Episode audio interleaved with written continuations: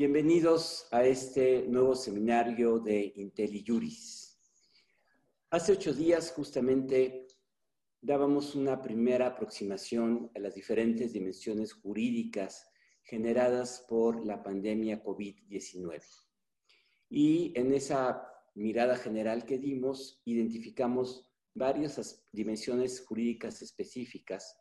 Y hoy, en este webinar que vamos a tener, en este seminario en línea, vamos a entrar a uno de los ángulos que tiene que ver con la cuestión fiscal, con la cuestión de los impuestos y sus efectos sobre o con la pandemia. Para este seminario contamos con la participación de tres muy distinguidos y distinguida especialistas en materia fiscal. Nos acompaña en primer lugar la doctora Alila Álvarez Alcalá, quien es una muy prestigiada profesora de Derecho Fiscal, pero sobre todo tiene más de 20 años de experiencia asesorando integralmente a empresas y a personas en temas fiscales. Nos acompaña también Eduardo Revilla, quien tiene una larguísima trayectoria en las cuestiones fiscales, fue un alto servidor público que tuvo diversas responsabilidades al interior de la Secretaría de Hacienda, representó a México ante diferentes organismos internacionales, muy particularmente la OCDE. Ha escrito ampliamente sobre la materia fiscal y actualmente ejerce la práctica privada en el despacho de Lloyd. Finalmente nos acompaña Luis Manuel Pérez de Hacha, socio fundador de IntelliJuris y quien tiene más de 30 años también de experiencia en la práctica fiscal, en el litigio y en la asesoría y la eh, asesoría a diferentes empresas y a diferentes gobiernos también. Es un panel de lujo para este seminario virtual que vamos a iniciar. Y permítanme eh, abrir con una breve nota introductoria, que es un reporte de 26 de marzo pasado que elaboró la OCDE. Voy a leer un pequeño párrafo que me parece contextualiza muy bien lo que queremos tratar en este seminario. Cito. Las administraciones tributarias a nivel mundial están poniendo en marcha o considerando medidas para apoyar a los contribuyentes en su conjunto o clases particulares de contribuyentes infectados por el brote de COVID-19. Por lo general, las medidas para los contribuyentes individuales se centran en prevenir las dificultades y reducir las cargas dadas las restricciones vigentes en varios países. Las medidas para las empresas, tanto las personas jurídicas como las trabajadores por su cuenta, generalmente se centran en ayudar a aliviar los problemas de flujo de efectivo para ayudar a evitar problemas crecientes como la colocación de trabajadores, la incapacidad temporal para pagar a los proveedores y, en, los, en los peores casos, el cierre o la quiebra. Fin de la cita.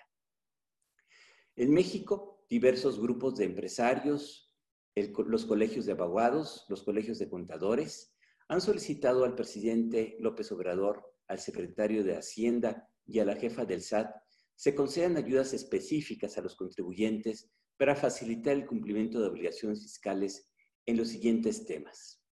Prorrogar la presentación de la declaración anual del ISR, que las personas morales debieron efectuar el 31 de marzo y las personas físicas el 30 de abril permitir el pago de impuestos en parcialidades, permitir la reducción automática de los pagos del ISR correspondientes al ejercicio fiscal de 2020, agilizar la devolución del IVA durante 2020 o permitir de manera temporal la compensación universal de contribuyentes. En el mensaje de ayer del presidente López Obrador, solo se refirió a uno de estos puntos, la devolución expedita de IVA. Los demás planteamientos no fueron atendidos ni tratados. Este seminario virtual va a analizar, diferentes dimensiones de estas medidas, de sus efectos o de otros eh, aspectos que tienen que ver con la contribución específica de México. Y le pediría en primer lugar a, la, a Lil Álvarez si nos hace un planteamiento general sobre las medidas de política pública que se pueden tomar en circunstancias excepcionales como las que estamos viviendo, en particular esta ocasionada por el COVID-19. Adelante, Ali. Muchas gracias. Muchas gracias. Gracias por invitarme. Yo he leído y he atendido las, las peticiones de diversos sectores, como bien lo, lo relataste y tengo una preocupación principal y es que creo que van siendo como medidas parciales que nos saca del foco, que para mí es más importante, que es como un objetivo muy claro de políticas públicas. Yo te diría que el objetivo principal ante lo que estamos viviendo es evitar que la economía mexicana se quede sin liquidez.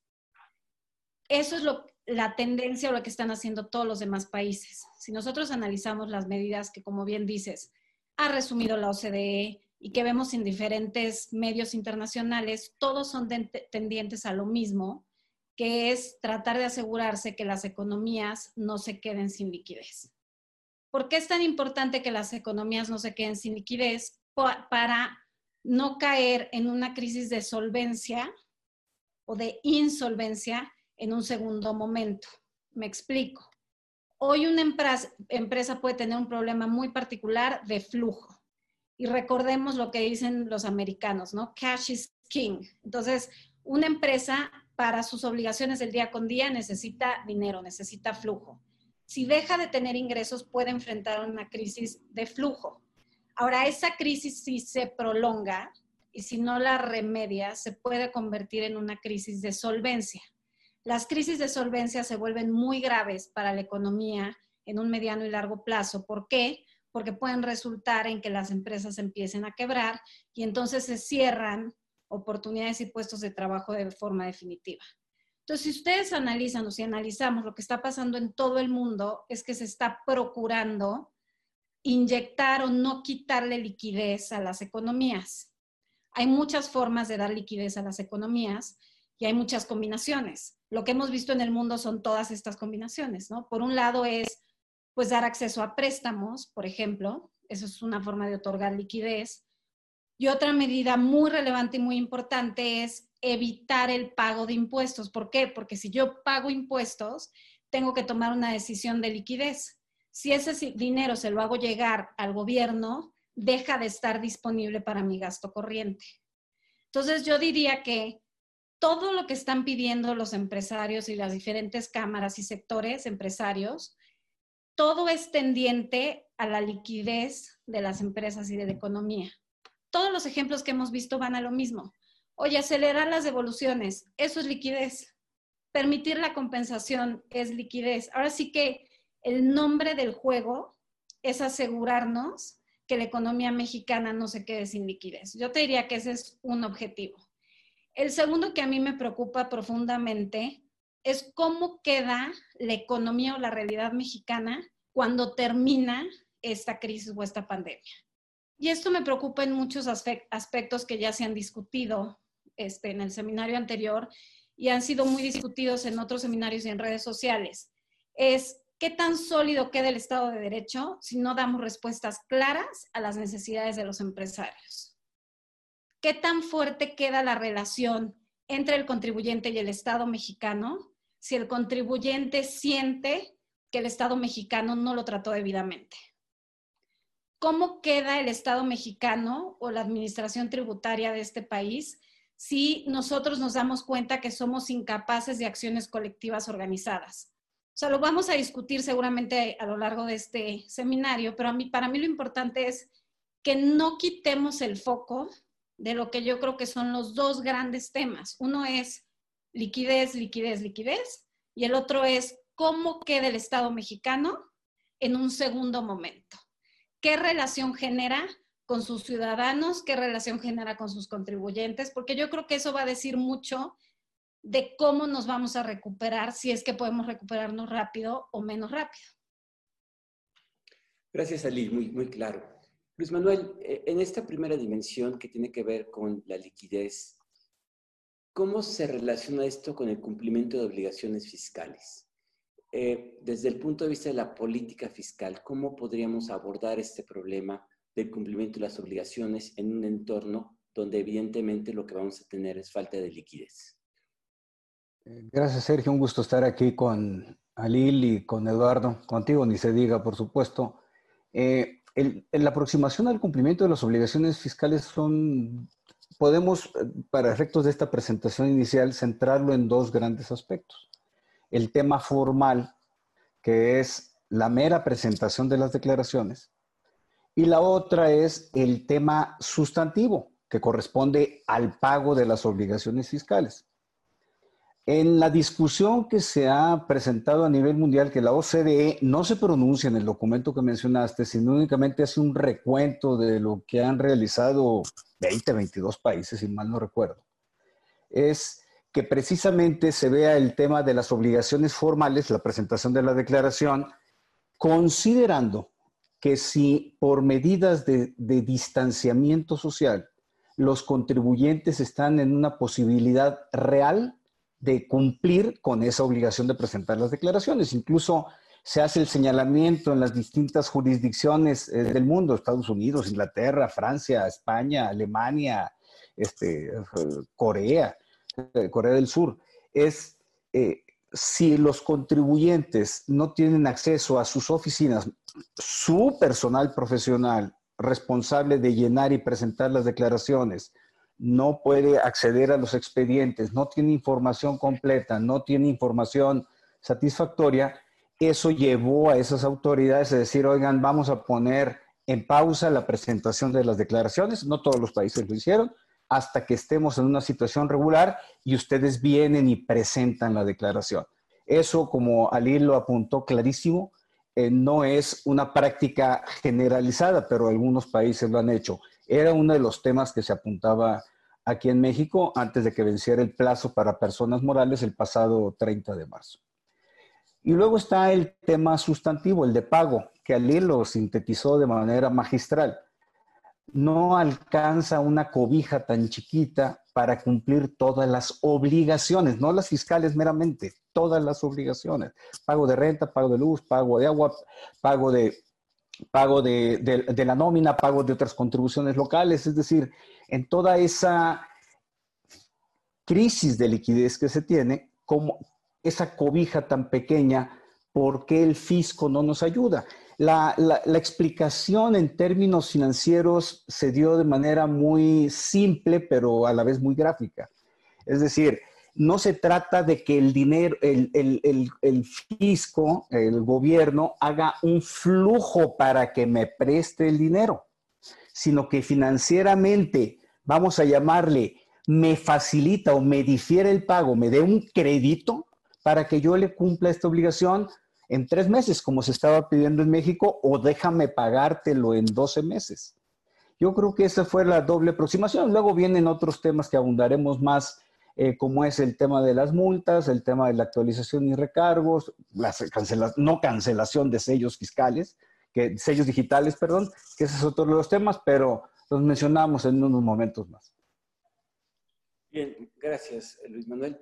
Ahora bien, hay, una dimensión eh, muy interesante y es que hace algunos días se publicó ya la reforma constitucional en materia de condonación de impuestos. ¿Qué implica esta reforma constitucional en términos prácticos en este momento? yo le pediría a Eduardo que nos aproxime a esta, a esta dimensión. Con, todo gusto. Este, el, lo, mencionas correctamente.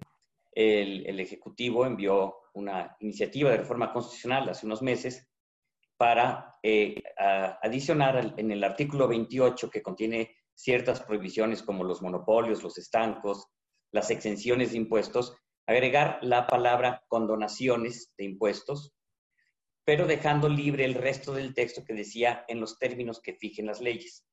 Si vamos a qué dicen las leyes sobre condonación de impuestos, tenemos que referirnos al, Código Fiscal Federal, cuyo artículo 39, que está intocado desde hace muchos años, el artículo 39 en su fracción primera faculta discrecionalmente al Ejecutivo a condonar o eximir el pago parcial o total de contribuciones cuando se den, entre otras situaciones, una epidemia, como es el caso que tenemos ahorita. Entonces, la, reforma constitucional no hace sino reposicionar desde un punto de vista político el deseo del Ejecutivo de no otorgar este tipo de condonaciones o de exenciones o de estímulos fiscales. Eh, sin embargo, legalmente está perfectamente facultado para ello. Máxime que el propio artículo 39 reconoce en situaciones de fuerza mayor, como lo es los fenómenos meteorológicos o una epidemia, y textualmente la cita, en la que es eh, factible que el Ejecutivo eche mano de este herramental normativo para aligerar la carga fiscal de los contribuyentes en situaciones extremas. Es decir, que siendo el, el, Congreso de la Unión el legislador quien típicamente impone contribuciones o las exenta, precisamente el, sistema jurídico mexicano dota de ciertas herramientas al Ejecutivo para que pueda responder rápidamente a este tipo de circunstancias. Un ejemplo lo tenemos en el 131 constitucional que se refiere a la posibilidad de establecer cuotas al comercio, eh, eh, eh, el comercio exterior, las cuotas de importaciones, etcétera, las cuotas compensatorias, como les llamamos, que son facultad del Ejecutivo porque tienen que hacer frente con, rapidez y no tardar en convocar al Congreso. Entonces, las, las, peticiones que han señalado Luis Manuel y Alil con, anterioridad del sector público de echar mano de esta herramienta, ahí está, y la reforma constitucional no lo impide. Lo que el, el, espíritu del texto constitucional era no otorgar exenciones a título particular, porque sabemos que otras leyes fiscales tienen exenciones y son válidas desde el punto de vista de la generalidad y de los principios que la propia Constitución reconoce. Entonces, el, el artículo, el artículo 39 eh, puede aplicarse sin límite alguno, muy a pesar de lo que haya reformado el, constituyente permanente. Gracias, Eduardo. Ah, profundizando un poco, hay algunas eh, personas que nos acompañan que nos están enviando preguntas respecto de la posibilidad de interponer amparo por el no ejercicio de las facultades del artículo 39 y nos mencionan en concreto el caso de un juez en San Luis Potosí que concedió la suspensión en un amparo indirecto porque el Ejecutivo y otras autoridades fueron omisos en respetar y acatar el contenido del artículo 39. ¿Qué opinión te merece? Mira, esta, esta, esta resolución que emitió este, el, juez de, distrito de San Luis Potosí que mencionas ha dado para, para mucho comentario. Finalmente, hay, hay, que, hay que dividir, yo creo que el tema, y lo, lo voy a tratar de hacer muy rápido, el tema en dos. Uno, si es posible el amparo por, un acto, digo, por una omisión en, la realización de un acto, que es el no emitir un decreto en estas circunstancias.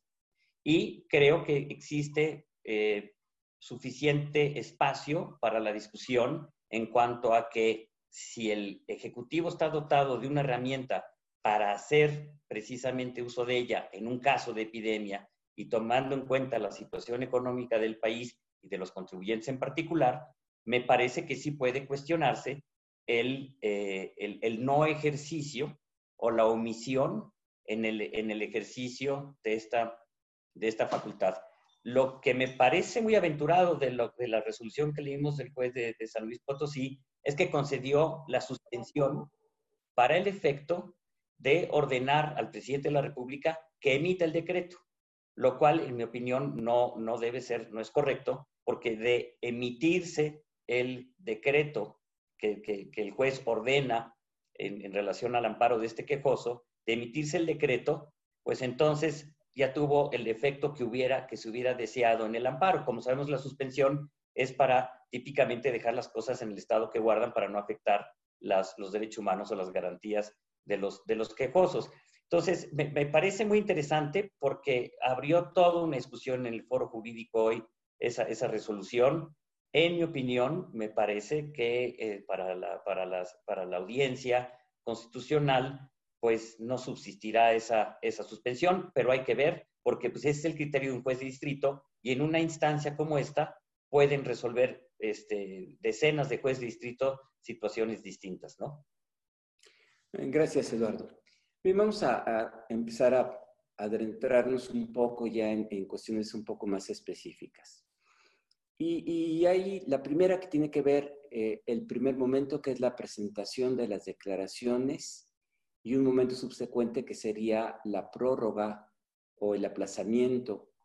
Eh, me refiero primero a la presentación. ¿Qué ventajas tendría eh, en este momento poder diferir la presentación de las declaraciones de impuestos contra la posición que hasta ahora se ha mantenido que hay que presentarlas en los tiempos establecidos.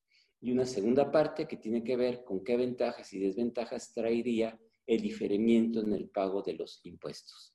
Le pediría a Lil si eh, aborda este, esta, esta dimensión.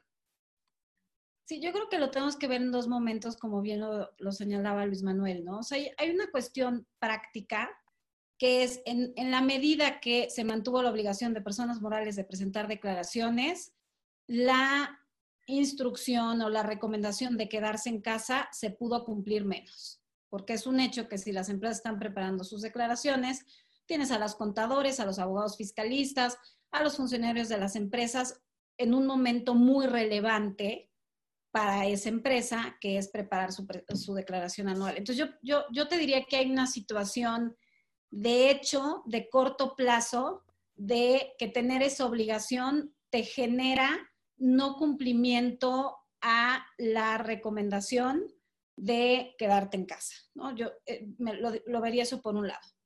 Por otro lado, creo que es bueno, perdón, bien relevante que analicemos ¿a qué nos referimos con condonación o qué se condonaría?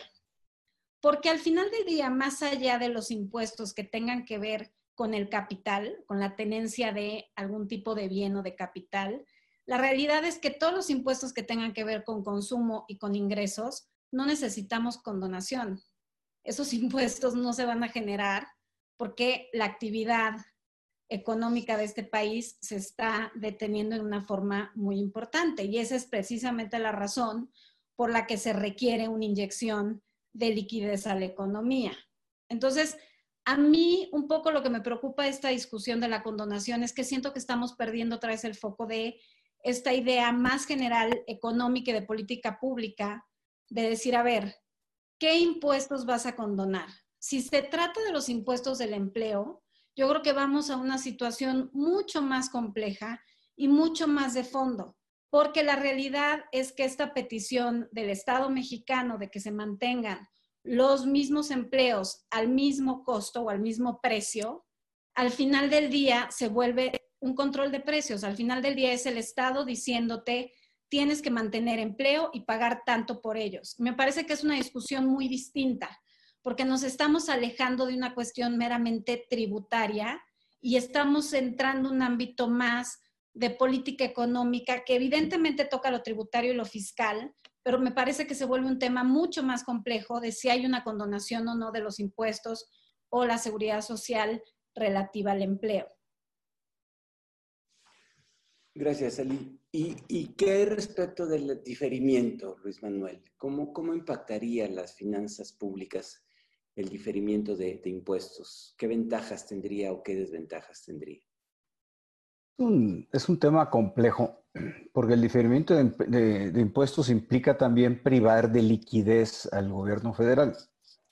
Sin embargo, en la ecuación eh, contribuyentes, eh, gobierno, eh, gobierno, federal, gobiernos estatales, se asume, y con bastante fundamento, que quien trae la potencia de salir adelante y por lo tanto sacar a la economía adelante o hacer un esfuerzo por sacarla adelante y de esa manera mantener las cadenas productivas, cadenas de suministro, mantener el empleo, es el Estado. Es decir, quien tiene que financiar este proyecto es el Estado como tal, asumiendo una responsabilidad que en México incluso es de tipo constitucional. El artículo 25 así lo marca.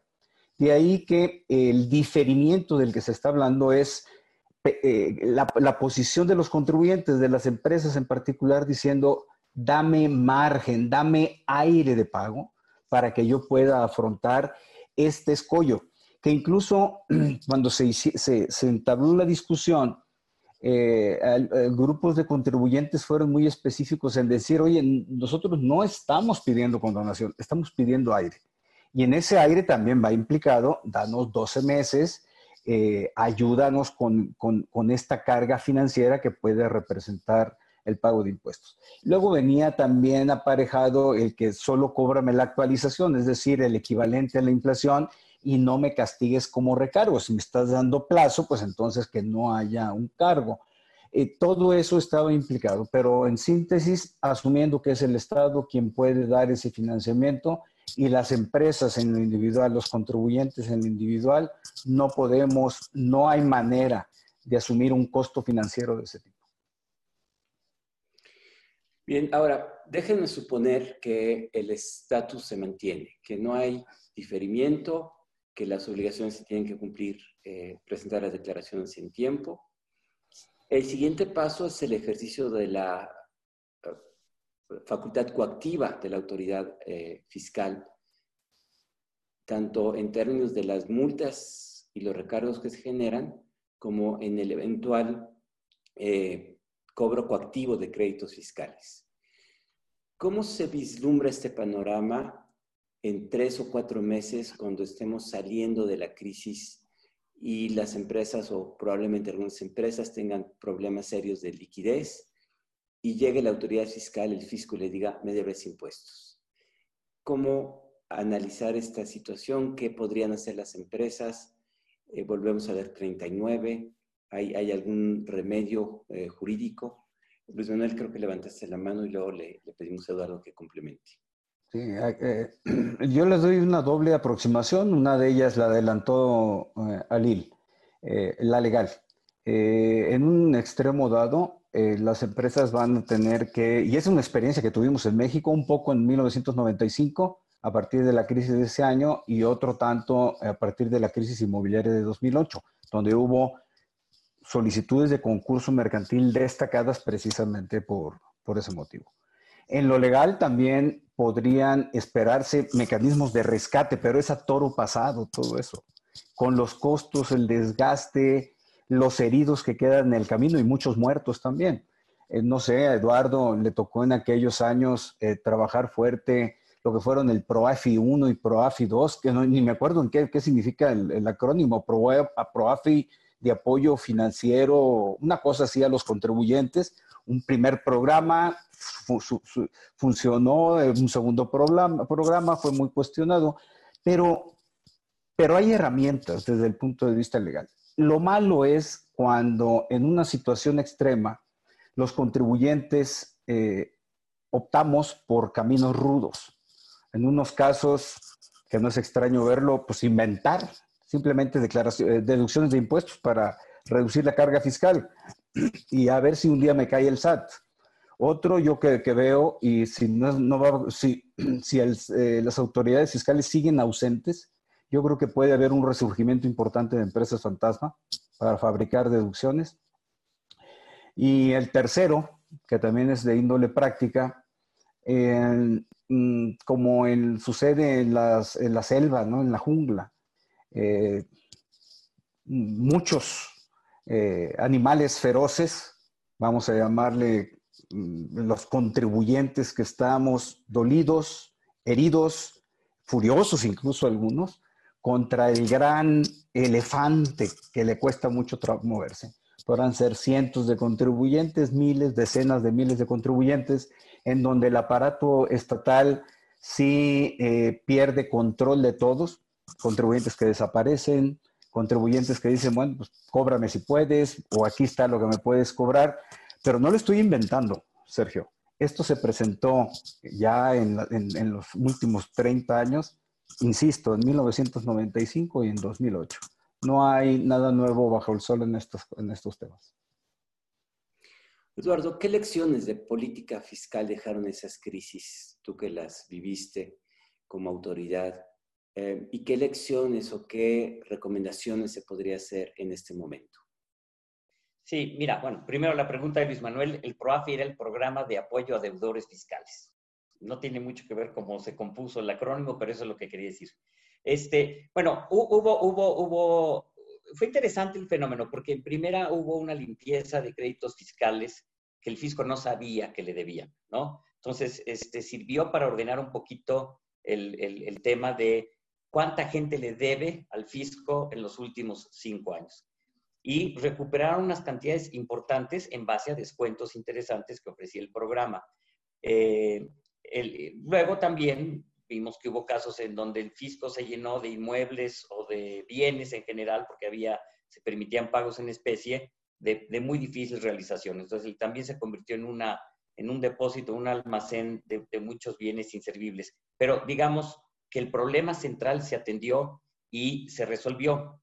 Eh, hubo, hubo que quitar algunos efectos en el impuesto de la renta a las quitas que vinieron también de los bancos en aquella época, porque el, tema del PROAFI vino también después de la crisis financiera del 95. Entonces, eso, eso, como dice Luis, es un tema a toro pasado. Yo creo que lo que debe hacerse ahora es lo que sugiere Alil, adelantar el apoyo del Estado a la empresa formal, porque es finalmente la que mantiene una cantidad de empleos y de contribuciones sociales eh, eh, este, asociadas con el empleo, Infonavit, Seguro Social, etcétera, y no llegar al extremo de una vez que ya están con, con, con, con la espada ahí, a, medio estoque, para decirlo en términos taurinos, venir a dar la puntilla. Porque este, la, experiencia demuestra que eh, el, reaccionar tarde puede ser muy peligroso. Ahora, ¿qué puede pasar ahora? Porque tú, puedes tener contribuyentes que están en la situación que, señalaba Lil. Tengo algo de recursos, algo de flujo, y también lo señalaba este, Luis Manuel. ¿A qué lo destino? ¿Al pago de la nómina? A, a, la supervivencia de la empresa o al pago de los impuestos. Porque por otro lado, no hay que olvidar que existe este eh, mandato un poco pues, del mensaje que se ha dado en las últimas semanas de mantengan el empleo, paguen sueldos completos, no estamos en contingencia sanitaria, es una emergencia sanitaria, que es lo mismo, pero, pero aprovechando un poquito la diferencia de términos, se ha aprovechado para no desproteger al trabajador. Me parece bien la posición del Estado de proteger el empleo, pero cuando el flujo alcanza para el empleo para hacer funcionar la empresa y no para pagar impuestos, vamos a tener ahí que tomar una decisión. Ahora, hablabas de los eh, cobros coactivos, del procedimiento administrativo de ejecución. Hacienda actuando para ir a cobrar lo que le deben si alguien que tenía los ingresos no pagó los impuestos. Aquí creo que este, Luis Manuel tendrá también algo que decir y, y Alil, por supuesto, pero mi visión también del, del propio Código Fiscal da preferencia a otros pagos otros pagos tienen preferencia al del fisco. Son los créditos, los intereses derivados de créditos hipotecarios debidamente registrados, el pago de la nómina, que ese sí es muy relevante, o inclusive para el pago de, en el caso de personas físicas, el pago de alimentos, estos definidos desde el punto de vista civil, como el pago de las colegiaturas o el pago de los médicos que tengo que hacer para mantener mi familia. Todos esos tienen una preferencia sobre el fisco. Y creo que podría alegarse algo así en la eventualidad, porque hay una situación de fuerza mayor. No estoy pagando, no porque no quiera, sino porque no puedo. Y hay una causa de fuerza mayor reconocida por el propio decreto de hace una semana, que es esta emergencia sanitaria. Entonces, creo que ahí vamos a tener temas en tribunales, pero si esto se, se resuelve y los tribunales atienden a los principios jurídicos de la fuerza mayor, de la imposibilidad de pago, de la preservación de la fuente de empleo, todas estas cuestiones que no solo están en diversos ordenamientos legales, sino que están siendo mandatados por la forma en que están construidos los decretos recientes, creo que podrá aliviarse el tema. Pero, insisto, como lo dice Luis Manuel, vas a enfrentar ya al fisco con multas, recargos y actualización. Tocaste uno de los temas que nos han preguntado y es la fuerza mayor.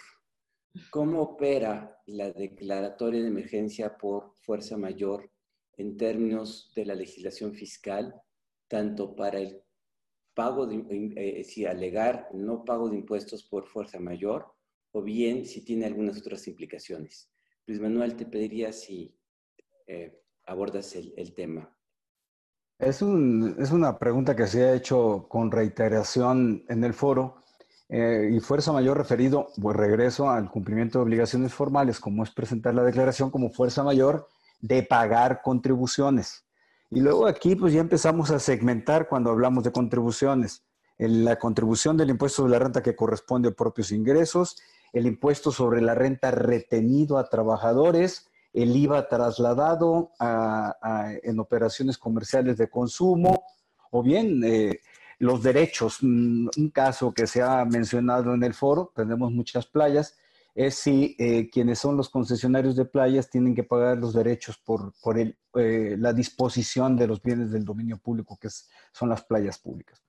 Desde mi punto de vista, se actualiza una justificación constitucional válida en un tema de proporcionalidad.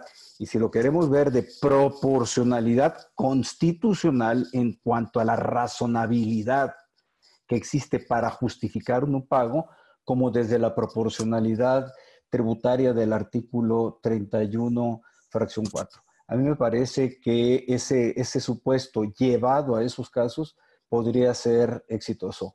En algún momento dado, en el pasado no muy lejano, estoy hablando de unos 6, 8 años, cuando se presentaron algunos problemas penales para algunos contribuyentes, no es exactamente el supuesto, pero da una idea porque no enteraban las retenciones de impuestos a sus efectuadas a sus trabajadores. A un trabajador eh, formalmente le pagaban 100 pesos, le retenían 20 pesos y le entregaban 80 al trabajador. Los 20 pesos de retención debían enterrarlos al fisco. Eso actualiza un delito inmediato en el artículo 109 del Código Fiscal de la Federación.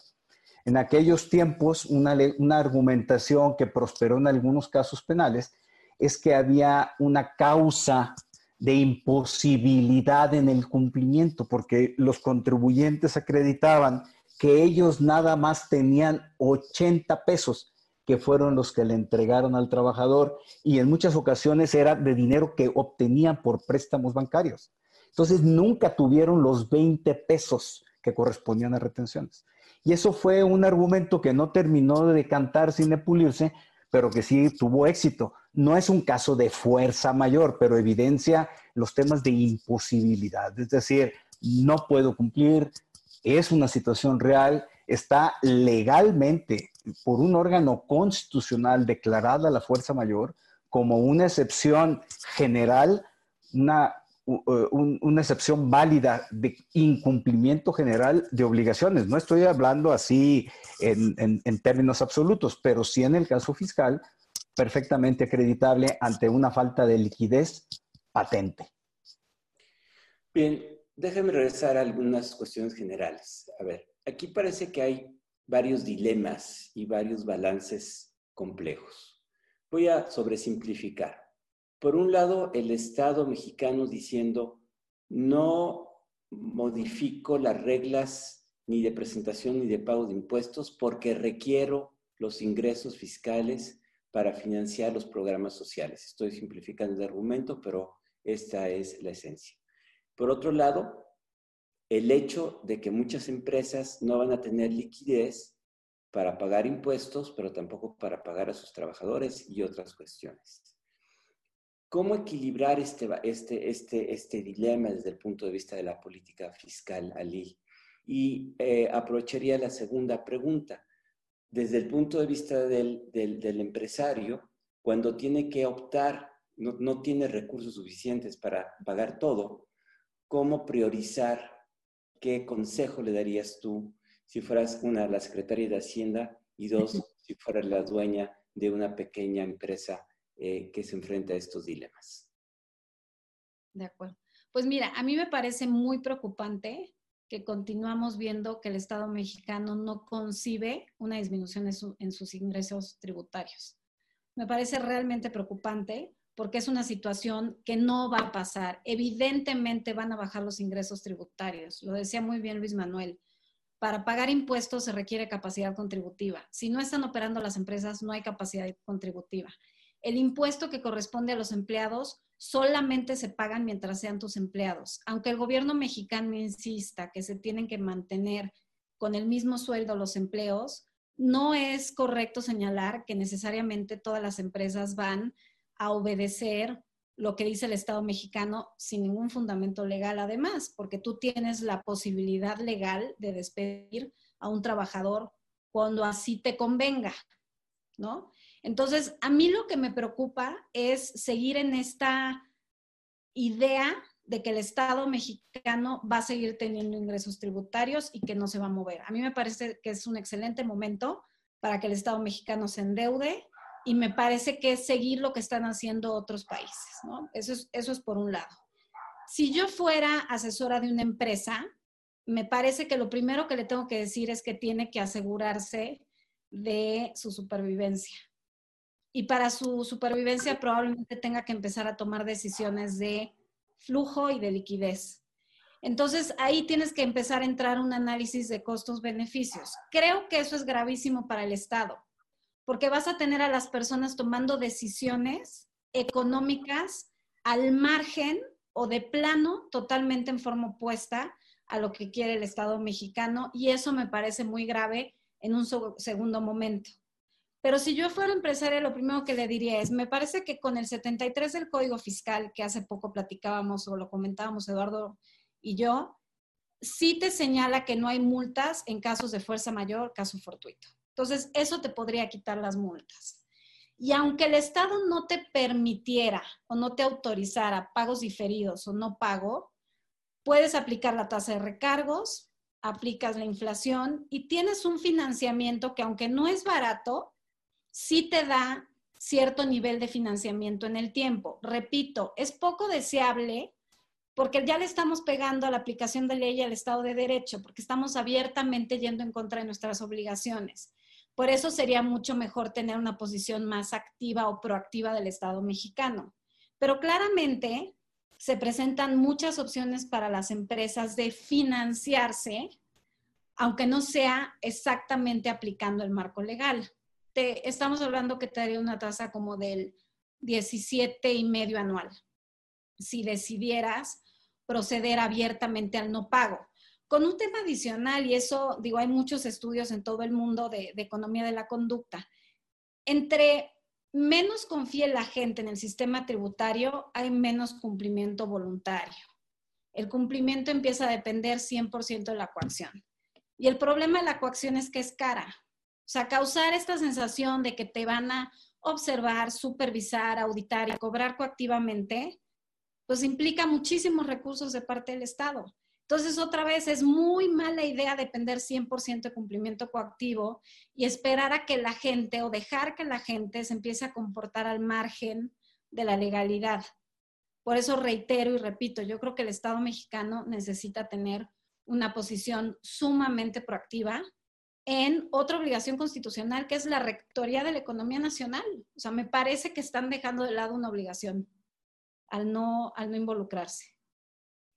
Ali, si te, si te sigo en tu explicación, lo que estás diciendo es que hacer como si no pasara nada y mantener la ortodoxia en términos de me tienes que pagar, lo único que va a generar es una situación de hecho, de ilusión de la norma y eh, de desconfianza y de enojo y de otro tipo de repercusiones en la conducta de los contribuyentes en vez de alentar desde la otra perspectiva reconocer lo que está sucediendo, recurrir al endeudamiento del Estado, ¿sí? Para poder subsidiar este eh, tránsito penoso que tendrán que hacer las empresas y poder acercarnos a un cumplimiento más flexible de la norma que incentive que con el tiempo esto se, se recupere.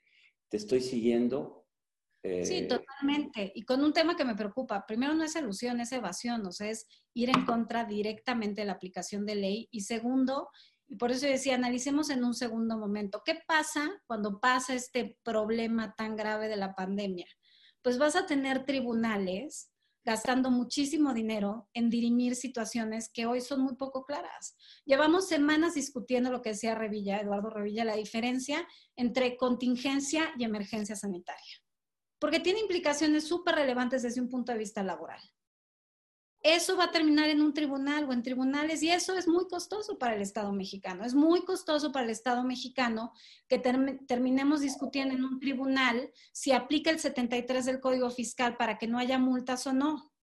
Mi punto es, si el Estado mexicano empieza a trabajar con los contribuyentes formales, se vuelve más proactivo, podemos generar criterios muy claros que ayuden con esta crisis de liquidez a las empresas mexicanas, porque a todos nos convienen, y en un segundo momento que nos liberen el gasto en sistema judicial y en litigios y en, en supervisión y en sanción, todo este proceso de aplicación de ley, de aplicación coactiva, que es sumamente costoso.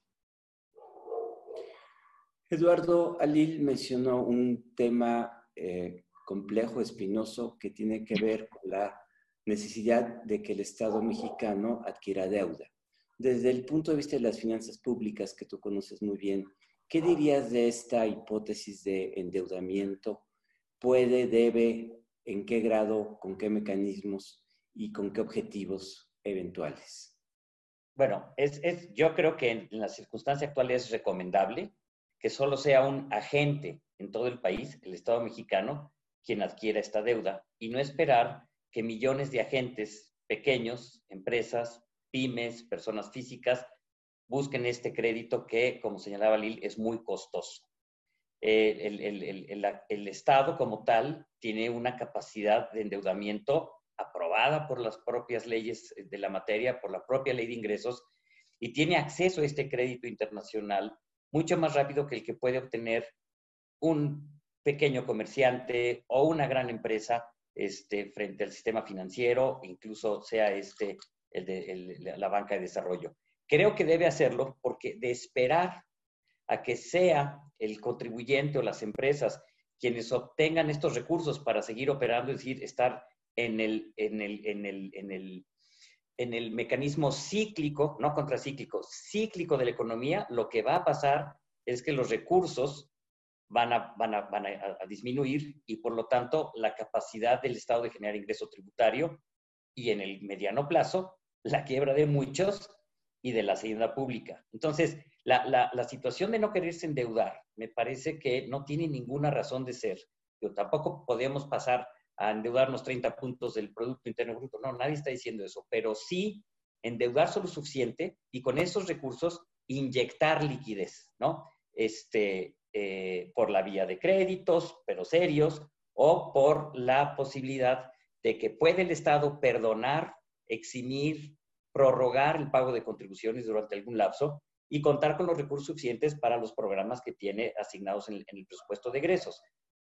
O reorientando también muchos de estos, que también ha sido tema de discusión, si, si, si tenemos que priorizar qué tipo de gasto tiene que hacer el, el, el Estado porque el que se diseñó en el PEF, en el presupuesto de egresos del año pasado, ya no es la realidad económica que implica el gasto para este ejercicio 2020. Estaba fuera de toda previsión, hablando de fuerza mayor.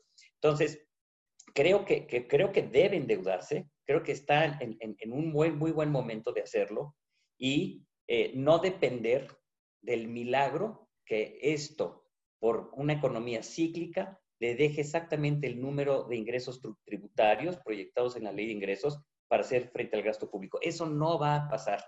Y ese es precisamente un poquito el tono de desesperación del silencio que encontramos por parte de las autoridades frente a las peticiones del sector contribuyente, del sector formal, porque típicamente se ve al empresario como este agente poderoso. No, representan millones de empresas desde una peluquería, una zapatería, en fin, de todo tipo de negocios, son empresas y producen empleos.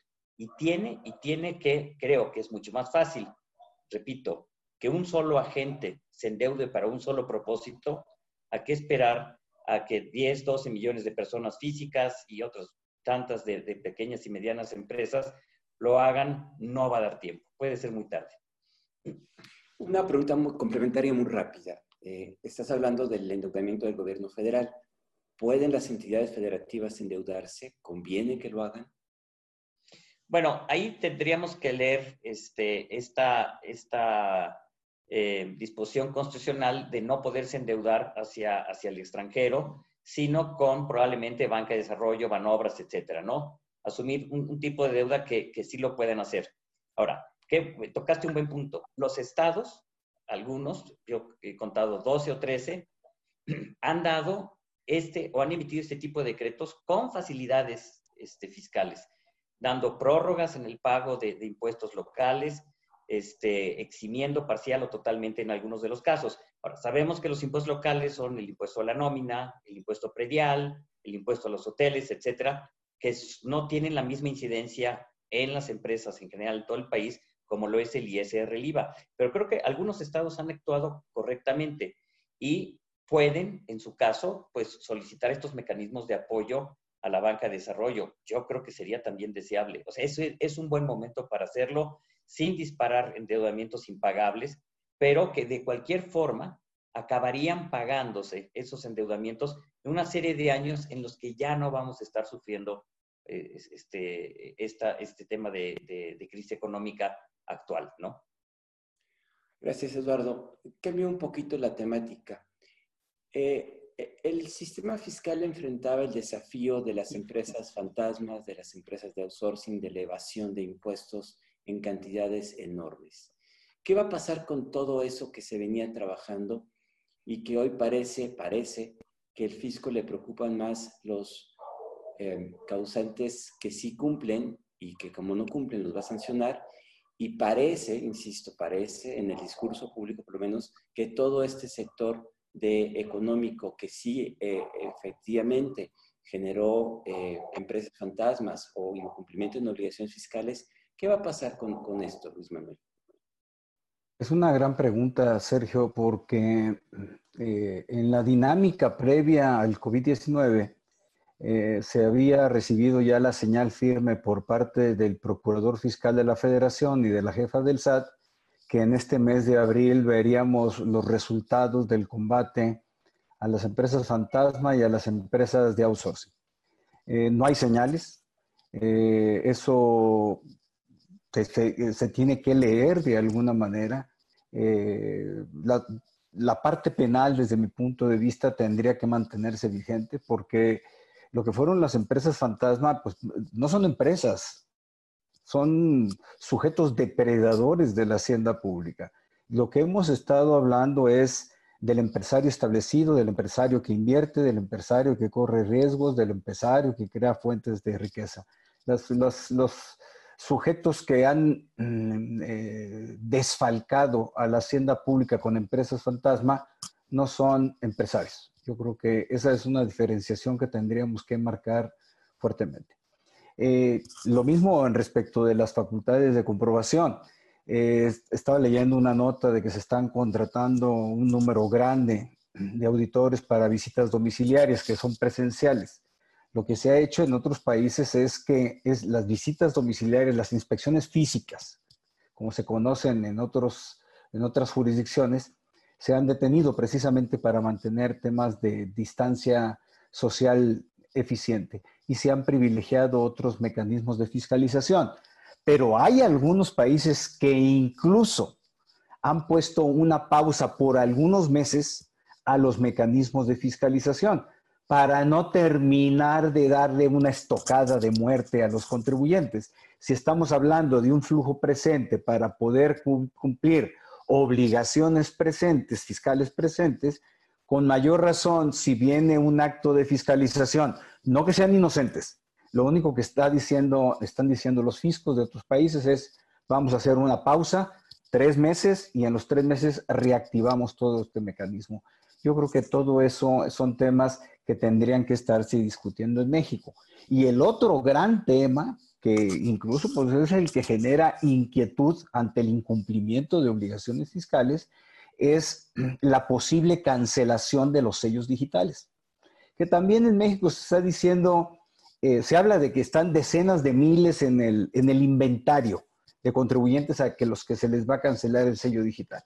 Si estamos teniendo un problema de asfixia económica presente por la, solo por las condiciones eh, de negocios, por las condiciones sociales que estamos viviendo, venir a cancelar el sello digital implicaría ya cerrar en definitiva el tanque de oxígeno de los contribuyentes. Esa sería en verdad si estamos hablando en términos económicos o trasladando eh, de, términos económicos a la materia fiscal, sería una medida contracíclica, es decir, definitivamente eh, aniquilaría a los contribuyentes. El SAT lo hizo con eficiencia y mucha arbitrariedad del año pasado, hacerlo de este ejercicio este año con igual de eficiencia y con más rudeza, desde mi punto de vista, sería contraproducente.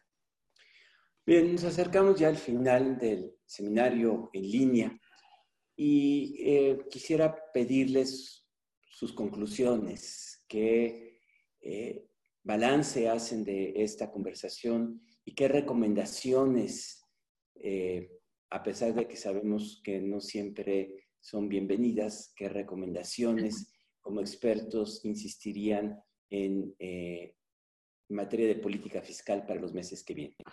Empezaríamos por, por Alil, por favor. Eh, quizás en uno o dos minutos que nos puedas sintetizar tu, tu, tu visión del, del asunto.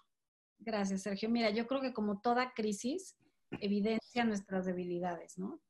Yo creo que lo que esta crisis está evidenciando primero es esta pésima relación que de años se ha dado entre el contribuyente y el Estado. He sido muy insistente, pero la verdad es que todos los estudios sobre cumplimiento de normas fiscales, sobre recaudación tributaria, te llevan a lo mismo. Debe de haber un pacto, debe de, haber un acuerdo de mutuo respeto y en la medida que no se dé, se vuelve muy caro recaudar. Entonces, primer punto, ¿cómo tratamos de reconstruir y yo creo que es un buen momento, de la mejor manera, este, este acuerdo entre ciudadanos y gobierno, desde cuando en lo que toca la materia fiscal. El segundo, que no lo tocamos, pero es súper importante, es la informalidad. Llevamos años hablando e insistiendo que requerimos un padrón único de programas sociales. Necesitamos, desde mi punto de vista, que el sistema fiscal no solamente sea un sistema de recaudar, de quitar recursos, sino también un sistema de otorgar. Algunos contribuyentes hay que cobrarles, otros contribuyentes hay que regresarles.